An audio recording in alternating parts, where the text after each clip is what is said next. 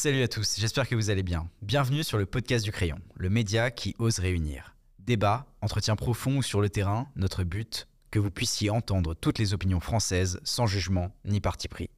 Tous les jeudis, retrouvez nos émissions en version podcast. Alors installez-vous confortablement. Bonne émission.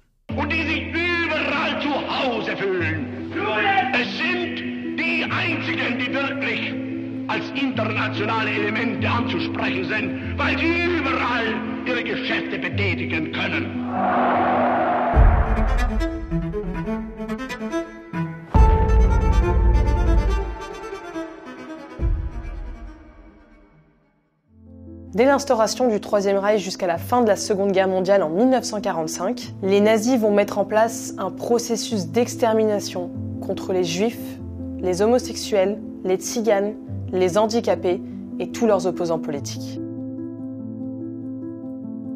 Plus de 6 millions de juifs vont être assassinés et la méthode de mise à mort va littéralement glacer le monde entier. Après leur avoir fait croire qu'ils allaient aux douches, on leur faisait inhaler un gaz mortel avant de les brûler. C'est la première fois dans toute l'histoire de l'humanité que de telles horreurs se sont produites. Toutes ces personnes sont mortes, non pas parce qu'elles étaient militaires ou qu'elles défendaient un territoire ou autre, elles sont mortes tout simplement pour ce qu'elles étaient. À la fin de la guerre et lors de la libération, certains des prisonniers étaient encore vivants. C'est le cas de Ginette Kolinka, qui justement a passé plusieurs mois dans l'un de ces camps, Auschwitz-Birkenau. Je suis euh, Ginette Kolinka, née Charkaski. Je suis juive. Je suis née à Paris dans le 4e arrondissement. Et j'ai toujours habité Paris, sauf la période de guerre où on a été obligé de partir. J'ai vécu la guerre, je peux dire, comme quelqu'un euh, d'insouciante. Je reconnais maintenant, j'avais quand même 14 ans, j'étais pas un bébé, mais vraiment, j'ai pas vu le danger, j'étais complètement, non, j'étais comme une jeune, sans, problème, sans souci. Et puis, on a fallu qu'on parte parce que on était dénoncés, dénoncés non pas comme juifs, puisqu'il a fallu aller se faire recenser quand Hitler est arrivé, et on a été se faire recenser dans les bureaux de, de commissariat.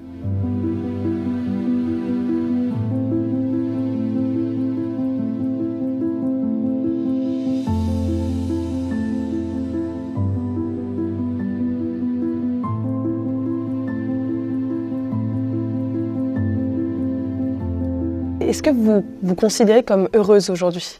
Moi, j'estime que j'ai une vie super heureuse. Et je souhaite à tout le monde d'avoir la vie que j'ai maintenant. J'ai plus aucun problème. Euh, j'ai la chance d'être entourée d'une famille qui, euh, je vois, il y a des familles, ah non, si tu l'invites, moi je viens pas parce que je suis fâchée avec. Euh, non, chez nous, les cousins, les cousines, les, les, les, mes sœurs malheureusement ne sont plus là, mais jamais, jamais je me serais fâchée avec une de mes sœurs et mes sœurs se seraient jamais fâchées avec moi. On, c'était, on était heureuses de se retrouver tous tout ensemble. Et non, alors maintenant j'ai une vie très heureuse. Euh, ça paraît bizarre parce qu'il y a tellement de problèmes, mais non, moi les problèmes, euh, je pense que quand on a passé par Birkenau, on va pas se plaindre du froid. 1 300 000 personnes ont été déportées à Auschwitz. À la fin de la guerre, plus d'un million d'entre elles y avaient péri. On n'a plus de raison de se plaindre. Alors naturellement, il y a la question de santé. Moi, j'ai la chance de tout ce que j'ai et j'ai eu plusieurs cancers, mais tout s'arrange. Euh, tout est pris à temps. Euh, voilà. Donc, oui, je suis heureuse, malgré tout ce qui se passe maintenant. Je suis, et je crie très fort, oui, j'ai une vie heureuse. Et est-ce qu'on vous a l'impression qu'on vous a volé une petite partie de votre adolescence? Ou aujourd'hui, c'est pas vraiment quelque chose? Non, non, on ne l'a pas volé parce que je vous ai dit tout à l'heure, j'ai vécu une jeunesse euh, égoïste, c'est-à-dire sans penser que euh, euh, j'avais 14-15 ans pendant la guerre. S'il n'y avait pas encore les histoires de juifs, il y avait quand même des, gens, des jeunes qui étaient à la guerre. Moi-même, j'avais des beaux-frères qui étaient. Mais égoïstement, c'est pas à eux que je pensais. Et moi, j'ai vécu, je faisais partie d'une équipe de, de, jeunes, on faisait partie des auberges de jeunesse. On, il n'y avait pas les facilités qu'il y a maintenant. On partait à pied, à travers. On voit plus ça. Nous, on braillait dans le métro quand on rentrait le dimanche d'avoir marché dans, la campagne. On voit plus. Ça n'existe plus, ça. Vous voyez des jeunes, vous n'avez même j'ai jamais vu des groupes de jeunes qui chantaient dans le métro ou dans la rue. On faisait exprès de descendre une ou deux stations avant où on voulait aller et on partait à pied. Et à travers les rues, euh, alors que c'était la guerre. On, on, aurait dû être plus sérieux, mais comme on était jeunes. Et justement, pour, pour des gens qui ne vous connaîtraient pas, comment Comment ça s'est passé justement là-bas dans les camps? Est-ce que à ce moment-là, euh, vous aviez pensé à quelqu'un en particulier? Est-ce qu'on... Ah non. Alors là, euh, si vous me parlez du camp, euh, et là je réponds attention, mes réponses, c'est de moi que je parle. Bien sûr. Parce que oui, vous vous dites bien, sûr, mais ceux qui écoutent pensent que c'est tous dans les camps, tout le monde c'était pareil. Non, pas tout le monde était, était, pareil. Il y en a qui ont souffert, tandis que moi, j'étais toute seule déjà.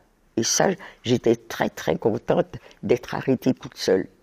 Parce que je pense à ceux qui étaient avec.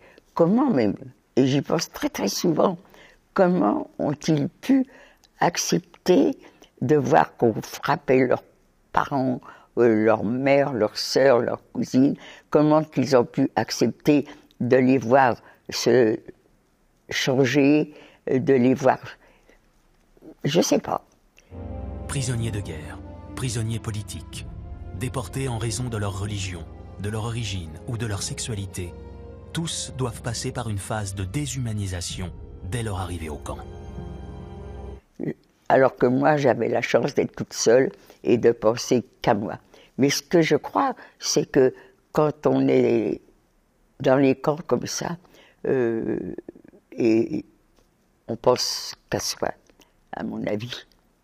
Au début, peut-être, vous pensez un peu à aider quelqu'un qui est plus faible que vous, mais pas longtemps. Hein.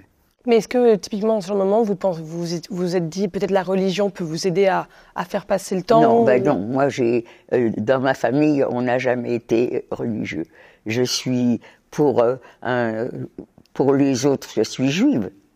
Mais pour un juif, je ne suis pas juif. je ne sais pas ce que c'est que la religion. J'ai jamais. On ne dit pas un juif n'est jamais athée. Un catholique qui ne pratique pas, je suis athée. Eh bien, moi, je suis athée chez les juifs. Et est-ce que vous aviez à ce moment-là des informations de ce qui se passait en dehors des camps? Est-ce que les joailliers vous donnaient des informations non, ou pas forcément? euh, Si, les informations, on en avait. Chaque fois qu'il y avait un arrivage, on avait des nouvelles fraîches. Euh, comment qu'on savait les dates? Parce que euh, on connaissait les dates. Tout au moins, je crois que les gens étaient comme moi. Eh bien, c'est quand il y avait un arrivage, on savait qu'ils avaient été arrêtés telle date, et puis qu'ils étaient partis telle date. On, connaissait les dates. Et combien de temps vous êtes resté en tout? Euh, 15 mois. 15 mois Et vous, vous aviez de la nourriture tous les jours Les conditions étaient comment euh? Ah ben tous les jours. Vous savez, c'est triste à dire, mais quand vous mangez du caviar et de la langouste tous les jours, ben vous en avez marre. Hein. Ouais, ça c'est sûr. mais quand je dis ça aux jeunes, ils, ben non, naturellement qu'on n'avait pas du caviar et de la langouste. Alors, le matin, si vous voulez, on avait un... On peut même pas dire une tasse parce que ni un bol, on nous servait dans des espèces de, de boîtes en fer qui n'avaient aucune forme, aucune, qu'un chien même n'aurait pas mangé dedans. Alors là, on avait une espèce d'eau teintée, un peu noire, un peu marron, on appelait ça du café. Et puis il fallait attendre l'heure du déjeuner. Alors le déjeuner, c'était la capot qui, le distribuait. Et la capot, elle n'était pas folle si par hasard, on dit une louche, mais il nous servait avec une boîte de conserve attachée avec un bout de bois. Ah, avec ça, on nous servait. et bien une boîte de conserve toute rouillée, parce qu'à l'époque, les boîtes de conserve n'étaient pas comme maintenant. Hein. Eh bien, elle nous servait, si par hasard, dans la, dans la, dans la ration qu'elle vous servait, il y avait un petit bout de légumes qui flottait, ou un petit bout de viande peut-être, eh bien, elle le prenait et elle le mettait de côté. Et je me rappelle toujours la première fois que on a, on est à la distribution, on est les unes derrière les autres, on tient bien notre place, et celle qui est devant moi, la capot la serre, et justement, dans la louche qu'elle lui serre, il y a un petit bout de quelque chose. La capot le prend et le met dans sa petite boîte qui est à côté d'elle. Eh bien, la fille, eh, dis donc, c'est à moi ça Ah, c'est à toi ça Ah, madame, c'est sa soupe. Eh bien, elle lui a pris sa petite ration de soupe qu'elle attendait depuis le matin, elle l'a jetée par terre. Puisque c'est à toi, eh bien, lèche. Voilà, ça c'était la première distribution et vous avez compris tout de suite euh, ce qu'il faut vous taire. On n'avait pas le droit de, ni de faire quoi que ce soit et c'était avec les capots. Et les capots, c'était des personnes qui étaient déportées comme nous. Mais comment qu'elles étaient, comment qu'elles étaient choisies, toutes les filles comme moi, on se demande toujours où est-ce qu'ils allaient les chercher. Et est-ce que vous aviez parfois des joailliers qui étaient justement gentils euh, avec vous?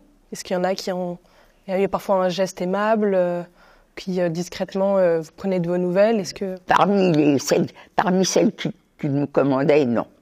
Moi, je ne me rappelle pas. mais des coups, oui, mais pas des, des, traitements gentils. Mais bon, peut-être que ça existait quand même. Hein. Mais moi, je parlais uniquement que le français. Alors il fallait, si je tombais sur des Françaises, on se, on n'était pas, on se faisait pas la, guerre. Hein. Même si on n'était pas, on était même indifférents. Moi, je crois que euh, ils nous ont rendu euh, tout de suite, tout de suite, euh, des personnes égoïstes. On n'était plus des personnes humaines. Mais typiquement, vous avez gardé contact avec personne par la suite? Vous n'étiez pas fait des camarades Alors, j'ai retrouvé des camarades. On a eu la chance euh, d'être un petit groupe de jeunes. On s'était connus à Drancy, on s'était connus à Marseille. Non, d'abord Marseille, après Drancy. On était, et on a eu la chance, euh, toutes les cinq ou six, je ne me rappelle plus, à revenir. Alors on est resté un petit peu en contact, et puis petit à petit, il y en a qui sont partis, ils se sont mariés, ont des enfants, on n'est plus resté, on, on restait légèrement en contact les uns les autres, mais pas. Moi, les, des copines très, très. des copines de camp, euh, à part euh, Marceline, Marceline Ridan, avec qui j'ai été tout le temps, tout le temps, tout le temps, c'est la seule euh, que je peux dire, on ne s'est jamais quitté. Mais j'étais pas copine quand même avec elle, parce que moi j'avais 19 ans, elle, elle en avait 15 à peine. Alors naturellement, elle avait des copines de son âge. Bien sûr. Et quand vous. Mais je ne me suis pas faite copine, euh, comme on pourrait croire. Non, ça ne soudait pas plus que ça? Non, non. Oh, Et plus, même, euh, il n'y a pas tellement longtemps euh, que j'ai réalisé qu'à Birkenau, je ne sais pas si vous vous rappelez, on dormait dans des espèces de, de cases qu'on appelait des koyas. 1m50 sur 1m50, on était 6 là-dedans. Chaque bâtisse abrite jusqu'à 1200 prisonniers qui s'entassent pendant des mois sur le sol, puis dans des lits qu'ils auront construits. Mais il y en avait 6 au-dessus et il y en avait 6 en dessous. Et eh bien, je suis incapable de dire quelles étaient les personnes qui étaient là, alors que je suis restée un minimum de 6 mois tous les soirs à être avec les mêmes. Je ne sais pas qui c'était. Ça, c'est parce qu'avec le temps, c'est normal que ça s'évite, mais... Je ne sais pas. Je ne sais pas. Je ne sais pas. Et malheureusement, je n'ai, si j'avais, je m'étais rendu compte de ça quand j'étais encore avec mes camarades que j'ai connus à Drancy et Marseille, je leur aurais posé la question. Mais là, maintenant, on y a encore des survivants. Et si je leur pose la question, euh, elles sont pas, c'est pas, c'est pas quand vous savez, à un mois près, c'était différent. Euh, chaque, même euh, un arrivage et huit jours après, il y en a un autre arrivage, euh, on n'a pas subi les mêmes choses. Bien sûr. Et le, 30 avril 1945, quand vous avez appris le, le, suicide d'Adolf Hitler, est-ce que... Non, non, ça, j'ai pas réalisé du tout. Vous n'aviez pas forcément... Mais est-ce que vous vous êtes dit, j'aurais peut-être aimé qu'il soit peut-être jugé autrement ou... Moi, moi, moi des, comme ça, des, les capots, les trucs, eh ben, c'est à petit feu qu'il aurait fallu les faire euh, mourir. Mais c'est trop facile, la mort. Oui, donc justement, ça, vous, sur le coup, vous auriez dit, j'aurais préféré qu'il soit soit jugé. Il euh, aurait fallu que le mette dans les mains des, des déportés et on lui aurait fait travailler comme il nous a fait travailler. Là, oui. Die Häftlinge wurden zwar streng behandelt, aber an eine methodische. Jusqu'au bout, ils défendent le régime nazi. Mais à Nuremberg, un seul va renier ses convictions et prétendre ne rien savoir de l'Holocauste. C'est pourtant un des plus proches d'Hitler, Albert Speer, l'architecte. Et même aujourd'hui, ça vous arrive parfois de, faire des visites euh, avec des jeunes enfants où vous, les amenez sur les lieux et vous leur dites, regardez, euh, il me permet les yeux et imaginez qu'en dessous... Euh, oui, exactement. Plus maintenant, parce que ça fait trois ans que je ne vais plus en Pologne.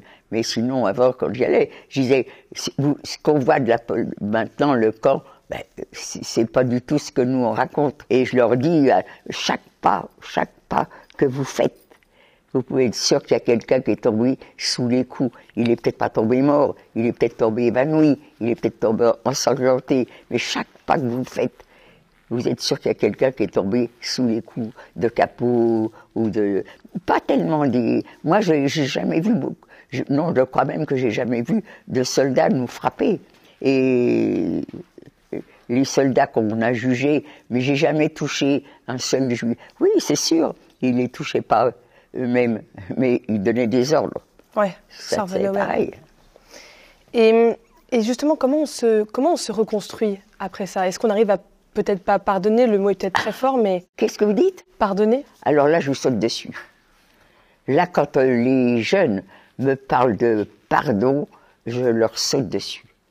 Et ça, c'est plus Ginette, la souriante et tout. Non, on peut pas pardonner. C'est trop facile. Tu vas faire des, des, cochonneries, tu vas faire des, tu vas violenter quelqu'un, et puis après, pardon, je referai plus. Ah non, ça serait trop facile. Non, non. Pas d'excuses, pas de pardon pour les nazis. Parce que ça, je, je répète, je répète, je répète, je fais une très grande différence entre les nazis, les Allemands de l'époque hitlérienne, et maintenant. Bien sûr.